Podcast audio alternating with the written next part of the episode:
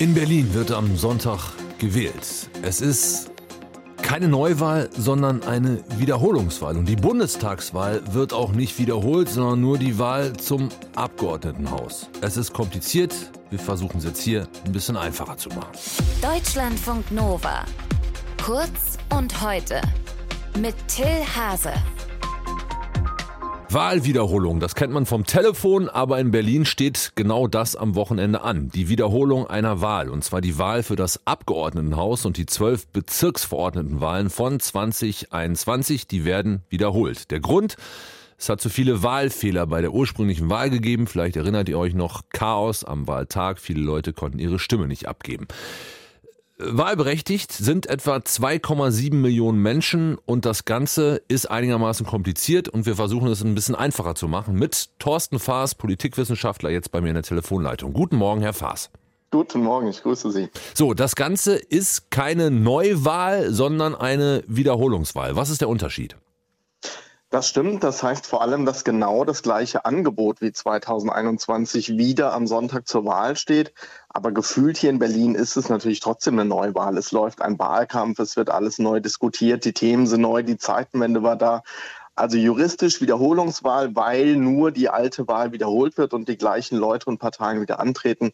De facto aber eigentlich schon eine Neuwahl. Also man versucht sozusagen so eine 1 zu 1 Wahl zu machen. Was ist mit den Leuten, die noch nicht wahlberechtigt waren am Wahltag damals? Wie ist das bei denen heute? Die dürfen neu wählen, also die sogenannten Wählerinnenverzeichnisse sind neu erstellt worden. Wer hingezogen ist nach Berlin, darf wählen. Wer 18 oder für die Bezirksverordnetenversammlung 16 geworden ist, darf wählen. Wer weggezogen ist, darf nicht mehr wählen. Also auf der Seite von Wählerinnen und Wählern alles neu. Nur das Angebot ist das gleiche. Da sehen wir die Konstanz und deswegen eben die Wiederholungswahl. Warum wird die Bundestagswahl heute nicht wiederholt?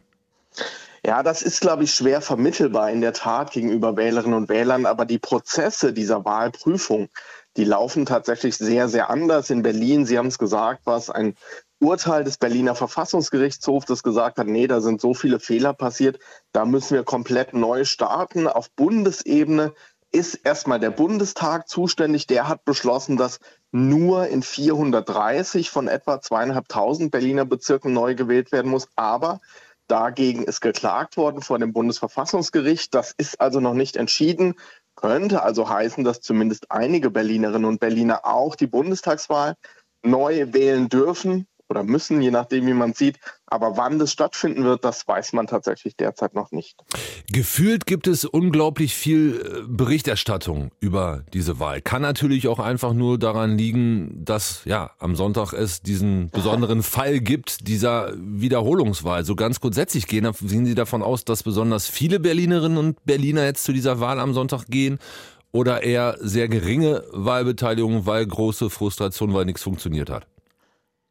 Tatsächlich eher letzteres. Ähm, die Wahlbeteiligung wird deutlich geringer sein als 21, woran man auch sofort merkt, das ist irgendeine Illusion. Man könne die Fehler beheben und alles andere bleibt unverändert. Der Grund ist aber tatsächlich ein anderer, dass nämlich die Bundestagswahl dieses Mal einfach fehlt, die ja 2021 zeitgleich stattgefunden hat. Wir sehen einfach überall, die Beteiligung an Bundestagswahlen ist viel, viel höher als bei Landtags-, bei Kommunalwahlen. Also dieser Faktor, das Zugpferd Bundestagswahl, der fehlt einfach. Und insofern muss man davon ausgehen, dass die Beteiligung wirklich doch deutlich niedriger liegen wird. Wahrscheinlich irgendwo so 50, 60 Prozent, weiß man nicht so ganz genau. Ist aber auch eine der entscheidenden Fragen, die darüber entscheiden wird, wie es am Sonntag ausgeht. Wem gelingt es zu mobilisieren und wem gelingt es eben auch nicht so gut. Und für Sie als Wahlforscher ist das am Sonntag jetzt ein besonders guter Tag, weil Sie sagen, das Ganze zeigt, dass das System funktioniert und wenn Fehler passieren, dann müssen die halt korrigiert werden? Oder sagen Sie eher, eh schon immer geringe Wahlbeteiligung. Die Leute sind noch frustrierter. Das ist eher ein schlechter Tag für jemanden, der sich mit Wahlen auskennt und der Wahlen ja, wenn ich es richtig verstanden habe und sie bisher richtig erlebt habe, Wahlen liebt. Ja, mein empirisches Herz schlägt hoch, könnte man sagen, weil es einfach ein neuer Fall ist, den wir anschauen können. Aber so normativ betrachtet ist es eigentlich eine gute Sache. Da würde ich doch ganz anders drauf schauen. Wir müssen eigentlich darauf vertrauen können, dass Wahlen funktionieren, dass Stimmen ordentlich abgegeben werden. Und wenn da Zweifel bestehen, denken wir daran, was in den USA passiert ist oder Brasilien, wo Parlamente gestürmt wurden, immer auch aus so einer Wahrnehmung raus, dass bei den Wahlen was schiefgelaufen ist. Das waren sicher sehr andere Kontexte, aber wenn so Misstrauen an der Funktionsfähigkeit von Wahlen aufkommt und wenn das dann auch von mancher politischer Seite bedient wird, dann ist es schon gefährlich. Insofern, ich hätte auf diese Wahl aus dieser Warte betrachtet tatsächlich sehr, sehr gerne verzichtet und hoffe, dass es was Einmaliges bleibt. Am Sonntag wird in Berlin gewählt. Infos auf den letzten Metern kamen vom Wahlforscher Thorsten Faas. Danke dafür. Guten Tag für Sie. Sehr, gleichfalls. Ciao. Deutschlandfunk Nova. Kurz und heute.